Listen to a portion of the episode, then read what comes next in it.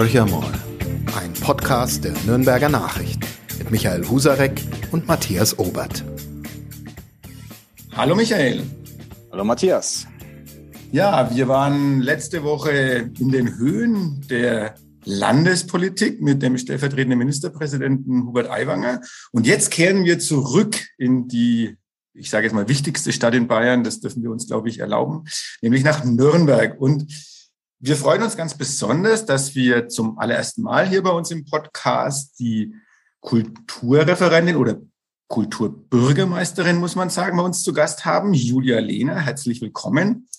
Und ähm, Julia Lehner ist seit 1996 bereits im Nürnberger Stadtrat, damals als ehrenamtliche Stadträtin, dann 2002 schon ähm, Kulturreferentin geworden und jetzt mit der letzten Kommunalwahl nochmal sozusagen eine Aufwertung des Kulturbetriebs, in dem sie als zweite Bürgermeisterin und gleichzeitig äh, für das Kulturreferat Zuständige aktiv ist.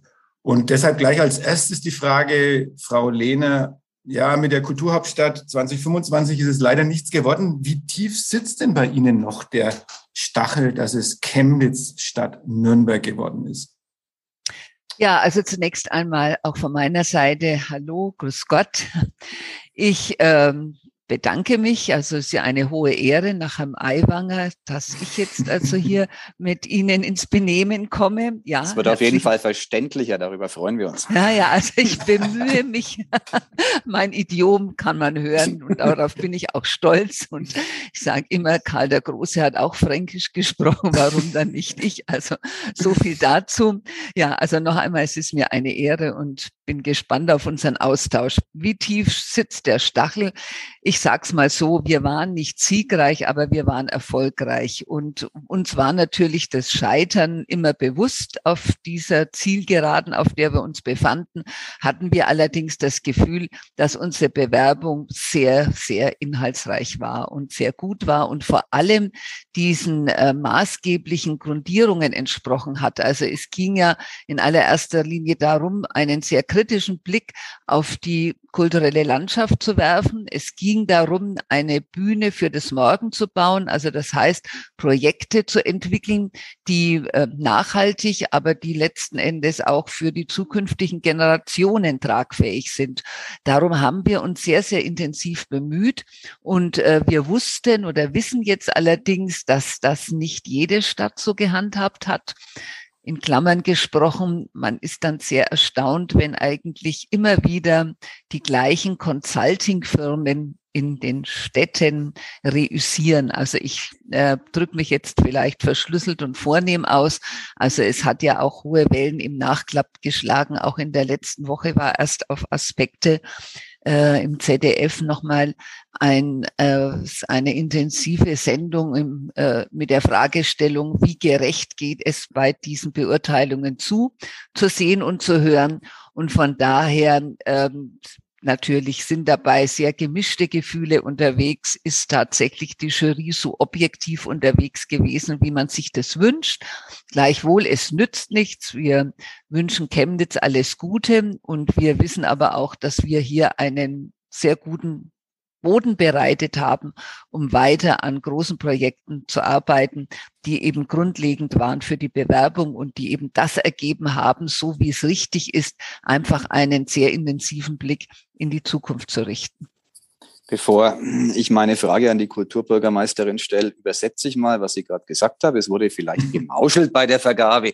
Das darf ich als Journalist sagen. Ähm, ich habe ja vielleicht gesagt, wir wissen es nicht genau, aber diese Consulting-Firmen geben zumindest Anlass, dieser Frage nachzugehen, was jetzt ja auch passiert. Für Nürnberg ist es zu spät, aber vielleicht ist es für das nächste Vergabeverfahren hilfreich, dass da über die Bühne geht. Ja, Nürnberg als Kulturstadt ist ja ungeachtet des nicht vorhandenen Titels weiterhin existent tut sich aber so die, der Blick von außen so ein bisschen schwerer, als es vielleicht mit diesem äh, Rückenwind des Titels möglich gewesen wäre. Ich nenne jetzt mal das größte Projekt, das diese Stadt anpacken muss und will, die Opernhaussanierung. Da geht es ein bisschen schleppend voran aus der Außensicht. Ähm, vielleicht ist es aus der Innenperspektive ganz anders. Vor allem ranken sich ähm, so manche Debatten um die Interimsspielstätte, die man ja eigentlich sehr dringend braucht. Wie ist denn der Stand der Dinge und warum gibt es keine rasche Einigung, dass ähm, beispielsweise das Interim dort stattfindet, wo es Julia Lehner auch favorisiert, nämlich in der Kongresshalle, äh, in dem Rundbau, der einst von den Nazis errichtet wurde, nie fertiggestellt ähm, wurde und der viel Platz bietet und wo man Unkultur mit Kultur durchbrechen könnte. Woran hakt's denn momentan? Also es ist ein wahnsinnig großes Projekt, vielleicht das größte Bauprojekt, das in diesem Jahrhundert für die Stadt zu stemmen ist. Auf der einen Seite die Sanierung unseres Opernhauses, aber das ist im Grunde genommen auch nur ein Teil von der, von der sehr kom komplexen Thematik. Also wenn wir auf den Richard Wagner Platz sehen, da haben wir natürlich hier einmal ein Opernhaus, das kommt von der vorletzten Jahrhundertwende. Es wurde zwar immer mal ein bisschen etwas saniert, aber nie grundlegend. Und äh, wer einfach einmal backstage unterwegs war, der wird feststellen, dass also hier seitens des Brandschutzes, seitens der Technik eigentlich wirklich ja Feuer am Dach im wahrsten Sinne des Wortes sein könnte oder sein muss und äh, dieser Sanierungsbedarf einfach umfänglicher ist, als man das von außen sieht. Das bedeutet auf der anderen Seite, dieser Platz, das ist eigentlich ein Thema der Stadtentwicklung. Wie schaffen wir es im Umgang damit, eine Tiefgarage, die Problem, in einem problematischen Zustand ist, einfach zukunftsfähig zu machen? Wie können wir diesen Zwischentrakt, der zwischen Schauspielhaus und zwischen Opernhaus sich befindet, auch neuzeitlich machen? Also das heißt, wie, wo finden wir Platz für die Verwaltung? Wo finden wir Platz für Probebühnen etc.? Also es ist einfach mehr als nur zu glauben, hier muss man ein bisschen an der Technik etwas verbessern und dann läuft dieser Betrieb wieder. Also hier geht es um Stadtentwicklung. Und äh, wenn man sich jetzt äh, kundig macht in anderen Städten, welche Summen hier im Spiel sind, um eine Oper zu sanieren und das drumherum, dann ist man hier in einem mehrstelligen Millionenbereich und das bildet, das sagen wir offen, unser Haushalt einfach nicht ab. So, also deshalb muss man Schritt für Schritt vorgehen. Und wenn man nun weiß, dass also in der Mitte der 20er Jahre äh, die Oper einmal nicht mehr zur Verfügung steht, dann geht es um einen Ausweichspielplatz. So, auch der muss wohl überlegt sein. Wir haben über lange Zeit darüber nachgedacht, einer Vorstellung nahezutreten, eine sogenannte raue Halle, also eine Fabrikhalle dafür nutzen zu können. Hier äh, hat man eine Art Bieterverfahren auf den Weg gebracht, um einfach zu prüfen, gibt es im Privatbesitz, also in der Immobilienwirtschaft hier entsprechende Angebote. Auch da muss man wiederum wissen, dass jeder Ort erst einmal zu gestalten ist. Also eine Fabrikhalle ist per se jetzt keine Ausweichspielstätte. Hier muss ein Orchester graben, hier muss ein Zuschauerraum gestaltet werden. Auch hier braucht man so etwas wie Probebühnen, Seitenbühnen, um einfach die Kulissen zu lagern. Also das ist eine vollumfängliche Geschichte. Und in diesem Zusammenhang, und dann sieht man eben eigentlich, wie schwierig diese Schritte sind, hat man natürlich auch prüfen wollen, gibt es denn nicht doch doch vielleicht eine eigene städtische Liegenschaft, also an der man, wenn man schon Investitionen machen muss, wir auch einen nachhaltigen Effekt haben.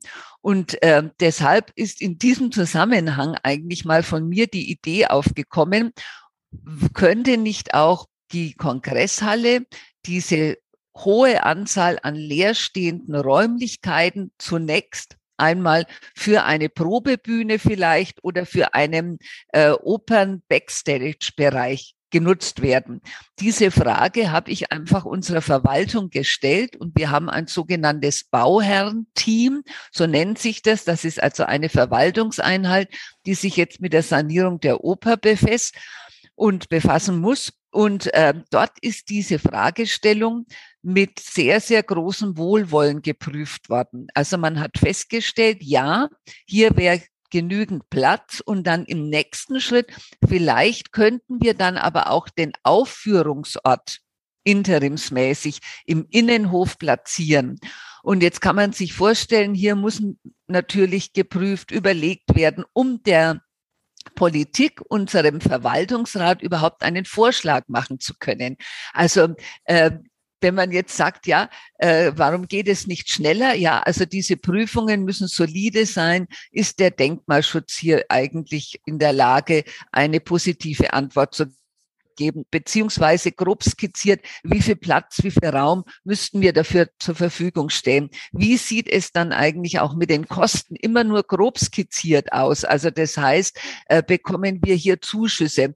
Das ist alles, sagen wir mal, ganz positiv beantwortet worden und eben auch an der Stelle dann die Fragestellung, will man das? Wird die erinnerungskulturelle Diskussion da mitgehen können. Also das muss man eigentlich äh, öffentlich diskutieren. Also das kann nicht in den, sage ich einmal, Verwaltungshinterzimmern nur besprochen werden. Dazu braucht es eine öffentliche Meinung. Und das ist natürlich ein Prozess, der dauert und der sich in die Länge zieht. Also ein Schnellschuss ist einfach an der Stelle nicht zu erwarten. Aber ungeachtet dessen, dass das nachvollziehbarerweise dauern wird, ist es doch so, dass die Oper Sie haben es gesagt, ähm, Feuer unterm Dach, äh, buchstäblich äh, lieber heute als morgen Ihre jetzige Spielstätte verlassen würde. Allzu lang kann man das Konstrukt äh, am Richard-Wagner-Platz nicht mehr aufrechterhalten. Ähm, in Klammern, da wird von der Kommunalpolitik aus meiner Sicht viel zu lange weggeschaut, aber es ist so, wie es ist. Ähm, man hat diese Brandsituation, die komplex und schwierig ist und 2024, 2025 wird immer genannt, was ja jetzt schon ähm, als illusorisch ähm, erscheint fürs Ende der Opernspielzeit am Richard-Wagner-Platz. es muss ja einen gewissen Zeitdruck geben. Wenn man jetzt nochmal zwei Jahre prüft, dann hat Nürnberg zwei, drei Jährchen keine Oper. Wenn man das ja. zu Ende denkt, dann braucht Nürnberg vielleicht gar keinen Opernneubau mehr. Ne? Also das ja. ist ja, glaube ich, ein Beteiligter Beteiligten bewusst. Ne? Sie sehen es völlig richtig. Also hier ist tatsächlich einfach ein unheimlicher Zeitdruck entstanden. Wir vergessen natürlich, dass wir schon ganz nah dran waren, eine Lösung zu haben. Wir haben uns ja vorgestellt, durch den Bau der Konzerthauses könnte die Meistersingerhalle interimsmäßig von der Oper genutzt werden.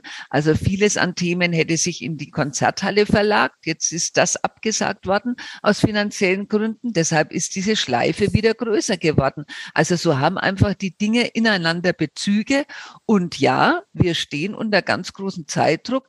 Deshalb ähm, werden wir auch von Seiten der Verwaltung jetzt eben intensiv die äh, Politik oder den äh, Stadtrat, damit unseren Verwaltung Verwaltungsrat damit belangen müssen und sagen, wir können nicht bis zum St. Nimmerleinstag mehr warten. Aber trotz und alledem, also die Dinge müssen solide besprochen werden. Das nützt ja nichts.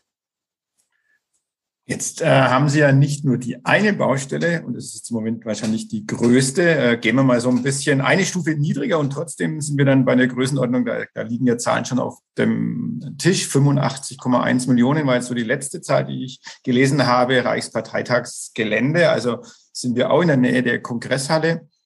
Ähm, da liegen ja jetzt konkretere Zeitpläne vor, aber was man jetzt lesen konnte, auch da wackelt es jetzt schon, weil ähm, man guckt äh, mit den Ausschreibungen relativ schwierig, alles Firmen nicht so leicht greifbar. Dann braucht man ja auch ein wirklich ähm, ausgewähltes äh, Büro für den geplanten Umbau und die Umnutzung. Und nach wie vor die noch etwas brodelnde Diskussion, ob man nicht das ganz anders anpacken hätte können. Also beliebtes Thema nach wie vor, dieser kontrollierte Verfall oder äh, auch architektonisch einfach äh, einen Gegenentwurf zu gestalten. Wie ist denn da Stand der Dinge? Also die, ich glaube, dieser Gegenentwurf und kontrollierter Verfall ist vom Tisch. Aber wie geht es jetzt wirklich konkret weiter? Und natürlich die Frage, die sich immer wieder stellt, sind die 85,1 Millionen gerechtfertigt, äh, dort auszugeben? Ja, also fangen wir mal vom anderen Ende an. Also bei der Diskussion kontrollierter Verfall, einen kontrollierten Verfall kann es nicht geben. Ein Verfall ist ein Verfall und da muss man einfach letzten Endes die Menschen davor schützen. Man äh, muss die Dinge abzäunen. Also das heißt, äh, wir hätten einfach letzten Endes einen äh, wie soll ich sagen, ja, eine, ein, keine Zugänglichkeit mehr zu diesen historischen Monumenten auf Dauer bewerkstelligen können. Ein Verfall, auch der ist teuer, also das muss man einfach auch wissen, auch der kostet Geld und am Ende des Abtragen einer äh, großen Architektur. Also das ist letzten Endes alles kostenträchtig. Also ein kontrollierter Verfall bei zu einem Nullsummenspiel äh, ohne finanziellen Aufwand gäbe es nicht. Also das wollte ich einfach da mal grundlegend mit bemerken. Zum anderen, dieses Geld, das wir investieren oder das mit Hilfe von Bund und Land auch finanziert abgedeckt wird, bedeutet ja nicht nur den Erhalt oder die Sicherung äh, dieser Architektur, sondern vor allem auch die äh, didaktische und pädagogische Transformation. Also äh, es fließen viel Mittel einfach einmal in die Möglichkeit, sich dort vor Ort zu informieren, als Besucherin, als Besucher, ob in einer Gruppe oder letzten Endes als individueller Besucher.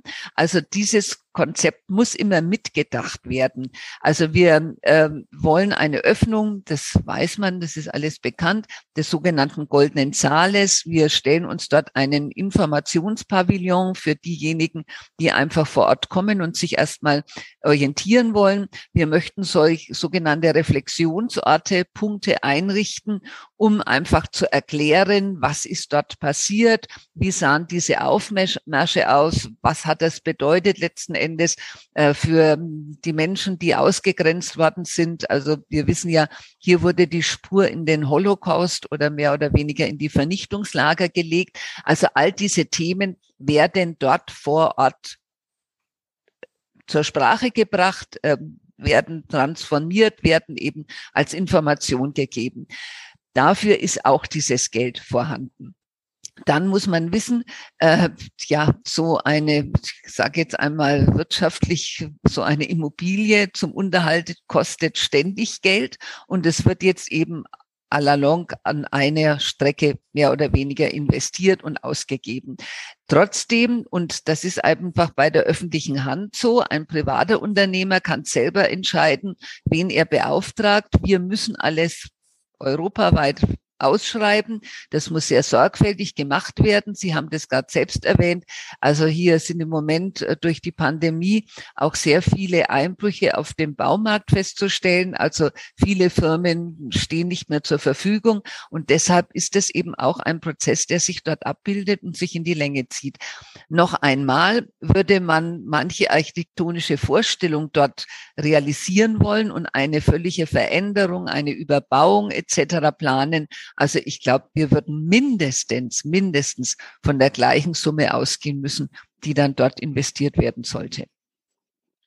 Ich sage mal so, wir haben jetzt in Nürnberg die Perspektive, diesen äh, Klotz NS-Erbe dauerhaft in der Stadt zu haben. Das finde ich per se auch richtig, geht um Erinnerungskultur. Wir haben ähm, verschiedene Optionen der Nutzung, auch eine bewusst banale Nutzung, banal im Sinne von, dass die Menschen dort Freizeitaktivitäten nachgehen sollen. Ähm, und das ja auch tun. Wir haben einen Norrisring, ein Autorennen, das sich rund um diese Zeppelin-Tribüne einmal im Jahr ähm, stattfindet. Äh, durchaus umstritten ist, aber es gibt's. Und wir haben gleichzeitig, ich sage es jetzt nochmal, eine Diskussion, dass ähm, eine mögliche Nutzung eines Interims der Oper in der Kongresshalle ähm, als umstritten gilt, im Moment zumindest noch, ist, äh, ist im politischen Lager kontrovers diskutiert innerhalb der Stadtratsfraktionen auf den Punkt gebracht, was spricht dagegen, wenn man Norrisring als gut heißt, äh, ein Interim der Oper in der Kongresshalle für schlecht zu heißen? Also wie, wie, wie kann man das zusammenbringen? Das ist mir unerklärlich. Das, da liegt des Pudels Kern, würde ich sagen. Ähm, auf der einen Seite gilt es, dieses Areal als einen historischen Ort zu bewahren. Mhm. Auf der anderen Seite ist grundlegend ja dieses Gelände als Volkspark in Anführungszeichen definiert. Hm. Das bedeutet Freizeitnutzung, das bedeutet Aneignung. So. Und ähm, darin sehen die ein oder anderen ein Problem oder einen Widerspruch. Also ich bin Historikerin. Ich würde jetzt einfach mal so meine Meinung und meine Position dazu äußern. Äh, wir haben uns darauf verständigt in unseren Leitlinien 2004, dass wir sagen, ja, wir wollen diese Architektur erhalten, damit es für spätere Generationen immer einen je eigenen Umgang damit gibt. So. Wir sprechen von Empowerment, wir sprechen von Aneignungsprozessen. Und ich glaube, an dieser Stelle sind wir. Wir haben auf der einen Seite bewahrt, was die Zeppelin-Tribüne anbelangt, äh, wir haben versucht zu erschließen, wir haben versucht oder sind dabei, noch einmal konkretere Bildungsangebote zu machen, aber wir sollten auch die Aneignung zulassen. Das heißt, Sportaktivitäten haben für mich den gleichen Rang und die gleiche Bedeutung wie die künstlerische Aneignung. Natürlich auf Zeit, bin ich der Meinung, ich glaube, ohne künstlerische Positionen werden wir auch in Zukunft dieses äh, Gelände oder beziehungsweise diesen Bereich nicht mehr aktuell vermitteln können. Also Kunst hat ja eigentlich die Aufgabe und hat vor allem die Fähigkeit, uns äh, immer wieder Dinge bewusst zu machen, hinter, hinter die Dinge zu sehen oder hinter die Aussagen zu sehen und hinter die Statements zu sehen. Und das ist, glaube ich, etwas, wofür wir ver verstärkt eintreten sollten und das wir verstärkt ermöglichen sollten. Hat natürlich in Klammern gesprochen auch immer wieder mit finanziellen Rahmenbedingungen zu tun. Aber ich glaube, neben den Sport muss Kunst die gleiche Berechtigung noch viel, viel stärker an diesen Orten bekommen. Beim Umgang mit der unvollendeten Kongresshalle, die, das dürfen wir nicht vergessen, wir ja bereits seit Jahrzehnten kulturell nutzen. Einmal durch die Nürnberger Symphoniker, die da drin ihren Konzertsaal, ihre Verwaltung und Strächstrich auch ihre Aufnahmestudio, ihr Aufnahmestudio haben, ist es ja eigentlich schon ein Ort, der kulturell definiert ist.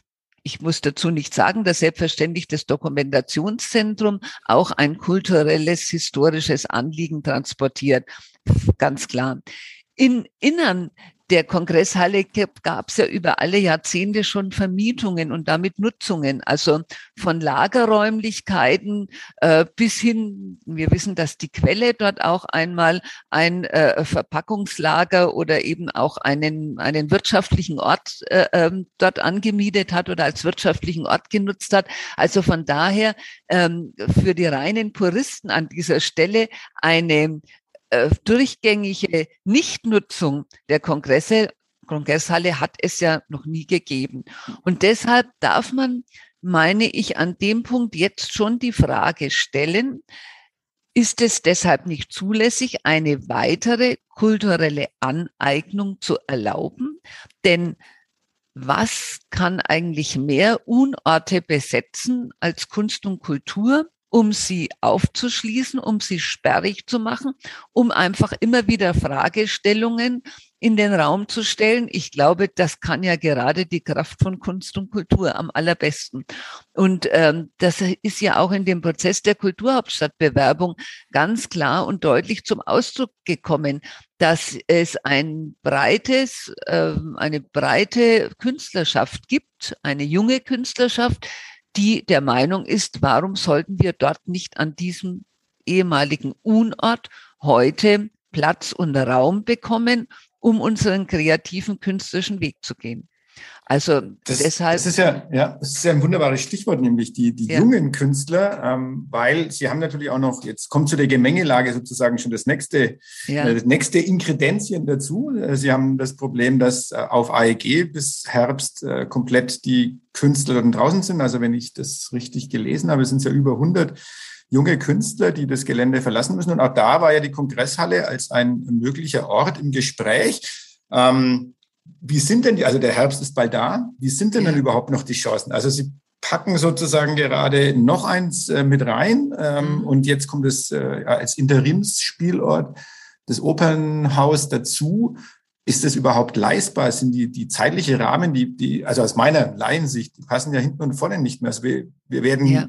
niemandem was anbieten können, sage ich jetzt mal provokativ. Also Herr Obert, darf ich ganz kurz, Sie haben äh, sicherlich, äh, sagen Sie, es ist ein großes Fass, das da geöffnet ist, selbstverständlich, aber uns war ja immer von vornherein klar, dass das für die aktuelle Situation der Künstlerschaft auf AEG kann die Kongresshalle keine aktuelle Lösung sein. Das ist eine perspektivische Lösung.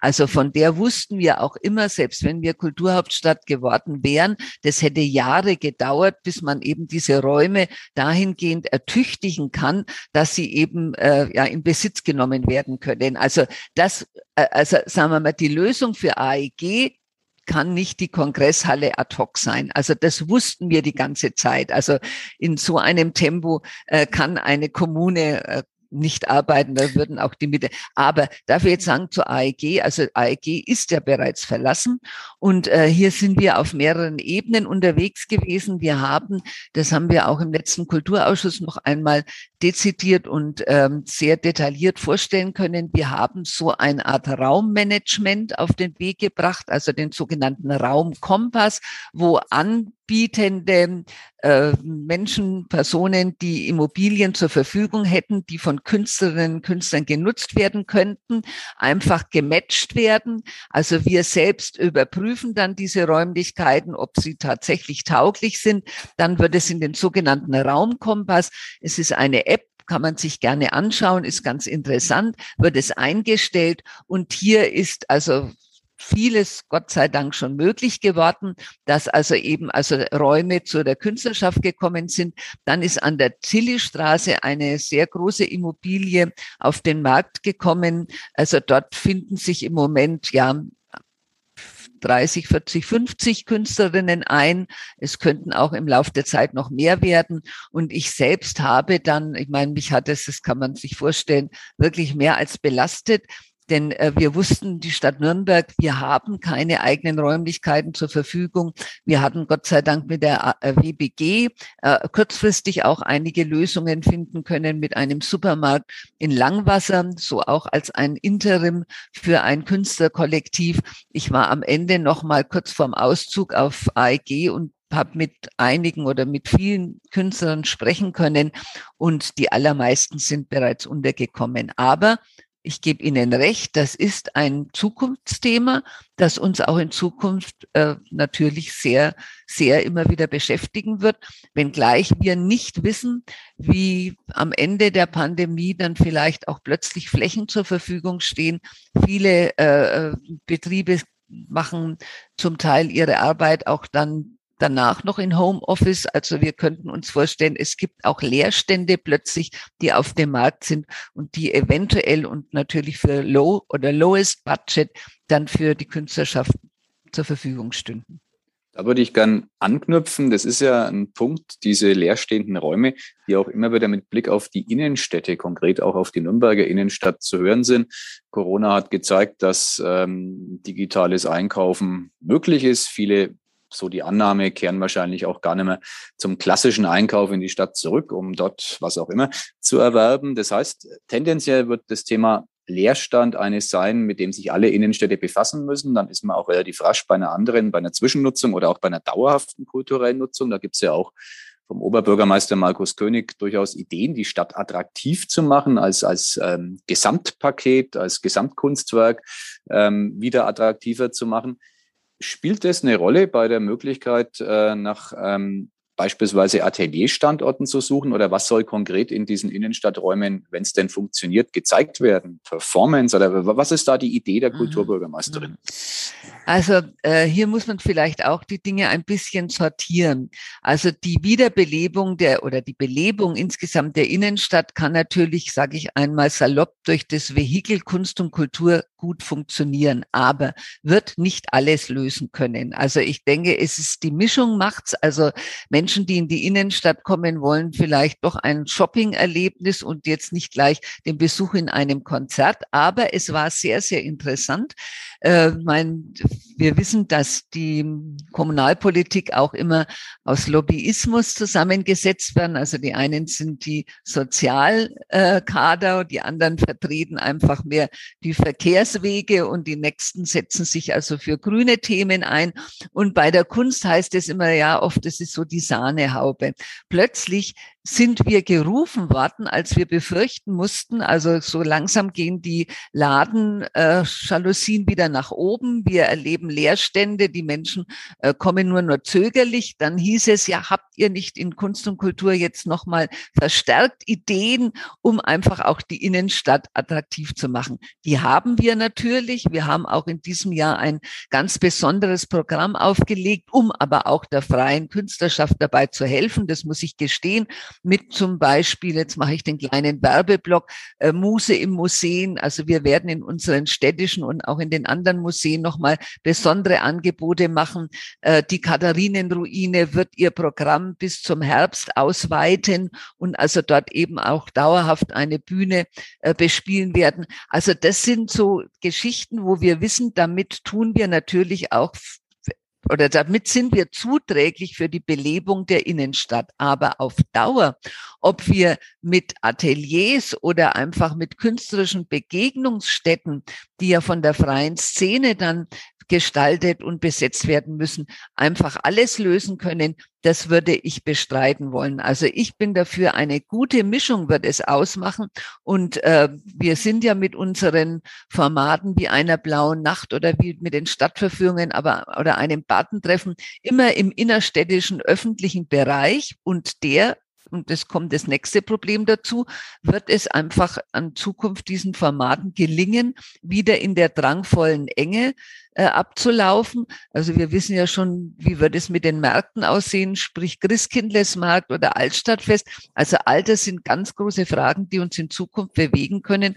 Wird einfach einmal wieder diese Gelassenheit und diese, sage ich einmal, drangvolle Enge stattfinden können. Also hier, sage ich mal, tja, ist der Horizont der Probleme noch nicht so ganz abgeschritten. Das ist schon fast der perfekte Übergang zu einem weiteren Thema, weil Badentreffen, Blaue Nacht, das sind Großveranstaltungen, in der Innenstadt stattgefunden haben und vielleicht auch wieder demnächst im nächsten Jahr vielleicht wieder stattfinden werden. Ähm, aber es gibt eine andere strahlende Veranstaltung, ähm, die im Luitpoldheim stattfindet. Das ist das Classic Open Air, das in diesem Jahr jetzt doch für ziemliche Aufregung gesorgt hat, weil die beiden Nürnberger Orchester gegen die Absage ziemlich deutlich und heftig protestiert haben. Ich sage es jetzt mal so mit meinen Worten, der Oberbürgermeister Markus König wollte dann äh, sozusagen äh, ein bisschen schlichten, nenne ich es mal, und wirft dann das äh, Stadion, also Max-Mollock-Stadion in die Runde. Und damit ist sozusagen das Chaos perfekt, sage ich jetzt mal, weil sie ja gleich dagegenhalten mussten, geht gar nicht aus verschiedensten Gründen funktioniert die Abstimmung da nicht? Und warum war es eigentlich in Nürnberg nicht möglich, das Classic Open Air zu machen? Ich glaube, das ist so die Frage, die ja ganz, ganz viele Nürnbergerinnen und Nürnberger beschäftigt. Warum geht es in anderen Orten? Was, was geht alles in München, aber in Nürnberg geht es halt nicht? Also da bedanke ich mich jetzt gleich, dass Sie mir diese Frage stellen. Denn also leider ist in der Diskussion und auch in der Veröffentlichung, sage ich jetzt mal, paar Dinge falsch. Das nehmen wir jetzt gar nicht, also können wir gar nicht verstehen. Nee, können Sie nicht verstehen. Also vermischt worden. Also das würde ich jetzt mal gerne einfach, wenn ich die Gelegenheit habe, würde ich gerne eben einfach das kommentieren wollen. Also zunächst einmal äh, diese Gesetzgebung haben nicht wir, habe nicht ich gemacht, also nicht der Kulturbereich, äh, dass eigentlich nur 1500 Menschen Open Air für äh, Großveranstaltungen kultureller Art zulässig sind. Also das ist letzten Endes Grundlage. Man hat mehrere Ausnahmen ausprobieren wollen. Und das gehört dazu einmal die Münchner Opernfestspiele vor Mastalplatz und am Odeonsplatz das Open Air. Aber ganz laut und deutlich, dafür war die maximale Anzahl von Besucherinnen und Besuchern auf 2000 festgesetzt. Auf 2000. Also in ganz Bayern die Obergrenze Open Air 2000 so. Unser Classic Open Air empfängt pro Jahr 60, 70.000 Menschen pro Konzert sogar 75.000. Also das kann man mit einem Odeonsplatz überhaupt nicht vergleichen. Und ähm, eine Bühne, die dort aufgestellt wird, die wirkt erst oder die macht erst Sinn, wenn wir, sage ich mal, mindestens, das war die unterste Grenze, 8000 Menschen dort empfangen könnten. Also für 2000 Personen, die sieht man dort nicht, da ist der Aufwand einfach nicht entsprechend. So. Und ähm, jetzt haben wir natürlich gehofft und ich insgeheim, dass vielleicht gerade die Europafußballmeisterschaft Bewegung in das Spiel bringt. Denn ähm, also ich bin noch in einem Ehrenamt Landesvorsitzende des Deutschen Bühnenvereins. Also auch dort gab es die Anfragen von verschiedenen Städten, äh, was wäre denn zulässig. Also dort wussten wir auch dort in anderen Städten in, in Bayern waren maximal 2000 Menschen zu einem Open Air zugelassen. Ich dachte, na ja, vielleicht kommt Bewegung auf, hat man ja plötzlich gesehen. Und ich meine, das ist schon für mich eine bitterste Erkenntnis, warum dürfen im Stadion zigtausend Menschen mehr sein als bei einem bei einer Open-Air-Veranstaltung. Deshalb haben wir auch so lange dorthin gewartet, weil wir dachten, hier passiert noch etwas. Aber diese 2000 maximal waren festgesetzt und von daher haben wir es dann absagen müssen. So, dann kam von mir wirklich diese saloppe Bemerkung, dann machen wir es halt in Zukunft in einem Fußballstadion. Da ist dann alles zugelassen. Und es hat eigentlich meinen Oberbürgermeister so inspiriert, dass der gesagt hat, jung, dynamisch, jawohl, so machen wir das. Und dann haben wir erst einmal überprüft, ja, welcher Zeitslot wäre denn überhaupt möglich im Stadion, weil dort spielt ja bekanntermaßen eigentlich ein Fußballclub namens ersten FCN. Jetzt hätten wir dann im August immer jeweils mal fünf Tage gehabt, aber man muss wissen, der Aufbau unserer Bühne, der ist schon fünf Tage und der Abbau nochmal so lange. Also wir hätten hier viel mehr Zeit gebraucht. Dann sind auch noch weiter, das war ja dann alles auch mal in der Zeitung zu lesen, dann gab es natürlich weiter auch jetzt die Ferien der Orchester, die sie einhalten müssen, wollen, sollten, ganz selbstverständlich. Also das hat halt leider Gottes nicht, ist nicht ineinander übergegangen. Und es wäre auch niemals zu vergleichen mit der, sage ich einmal, lässigen Atmosphäre in einem Luftballtein, also in einem Stadion, wo man dann wieder starr auf irgendwelchen Hartschalen sitzen, äh, sitzen muss, um dieses Konzert zu erleben. Das ist, das ist, das ist was völlig anderes, ja. Ich fasse jetzt mal zusammen. Äh, die erstklassige Klassik hat gegen den zweitklassigen Fußball keine Chance. Oh, da, da, ja, ja, ja, ja. haben, wir, haben wir schon mal die Schlagzeile dieses Podcasts? Ja, ja, ja, ja, ja, ja, Ganz generell, wenn man sich ja. das äh, wiederbelebte künstlerische Leben so anschaut, ich sage das mal in aller Vorsicht, ähm, weil es da bestimmt auch Ausnahmen gibt, ist in meiner Wahrnehmung es so, dass die Menschen eher zögerlich wieder ja. von ihren heimischen äh, Städten aufbrechen, um in den öffentlichen Raum zu gehen. Eigentlich hätte man es ja anders erwarten können. Es hieß ja, Mensch, wann geht es endlich wieder los? Ja. Ist das was, ähm, was, was, was Sie besorgt? Also ist das ja. ein Phänomen, das äh, von Dauer sein könnte? Das hätte dann ja äh, mannigfache Folgen. Ja, also ähm, Sie wirklich, Sie reißen ein Thema an, das mich sehr, sehr beschäftigt. Und meine Erfahrungen jetzt im Austausch mit den Kolleginnen und Kollegen im ganzen Bundesgebiet, also das ist kein Nürnberger Phänomen, aber es herrscht in der Tat eine große Zurückhaltung bei unserem Publikum. Und äh, das ist natürlich etwas, was nicht nur schmerzt, sondern was uns äh, Gedanken machen muss. Also wir haben ja in den letzten Jahren immer propagiert und waren auch der Meinung, dass es uns zum großen Teil gelingt oder schrittweise gelingt, äh, niederschwellige Angebote zu machen, den Menschen einfach das Gefühl zu geben, du bist willkommen. Das sehen wir ja in der blauen Nacht, das sehen wir bei unseren Großveranstaltungen, die umsonst und draußen sind. Ja, das Publikum ist uns über Jahrzehnte Jahrzehnte zugewachsen und ist uns auch treu geblieben. Und jetzt plötzlich die ganz andere Erfahrung. Das mag verschiedenste Gründe haben. Vielleicht hat man sich tatsächlich es auf der Couch abends sehr bequem eingerichtet. Vieles ist natürlich jetzt auch per Videostream in das eigene Wohnzimmer oder eben vor die Augen geführt worden. Vielleicht hat man sich da auch schon zum großen Teil dran gewöhnt, dass man das dann auch viel flexibler, sei jetzt mal, wahrnehmen kann. Ich kann dazu mich mal vom Sofa bewegen oder ich gehe mal ins Freie und nimm das, nimm mein Laptop mit oder nimm mein Endgerät mit. Also vielleicht ist es auch so, dass man sich daran gewöhnt oder es ist auch wie gesagt, äh, Ausdruck von Bequemlichkeit. Aber ich meine wohl, es herrscht gleichzeitig auch gerade bei unserem äh, Publikum für kulturelle Angebote große Verunsicherung. Eine Zeit lang wusste man nicht mehr, braucht man jetzt einen aktuellen Schnelltest? Gilt der Impfausweis? Also denke auch, das spielt auch alles, alles mit eine Rolle und dann vielleicht auch doch die schlichte Angst vor Ansteckung.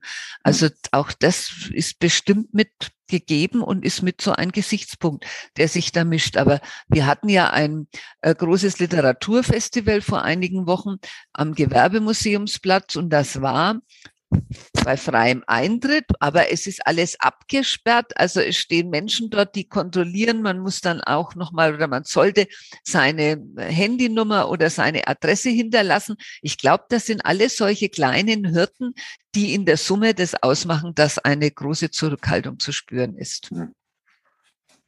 Keine guten Aussichten für den Herbst, würde ich sagen. Also wenn es jetzt wieder in geschlossene Räume geht, ähm, wie sehen Sie es perspektivisch? Was kommt?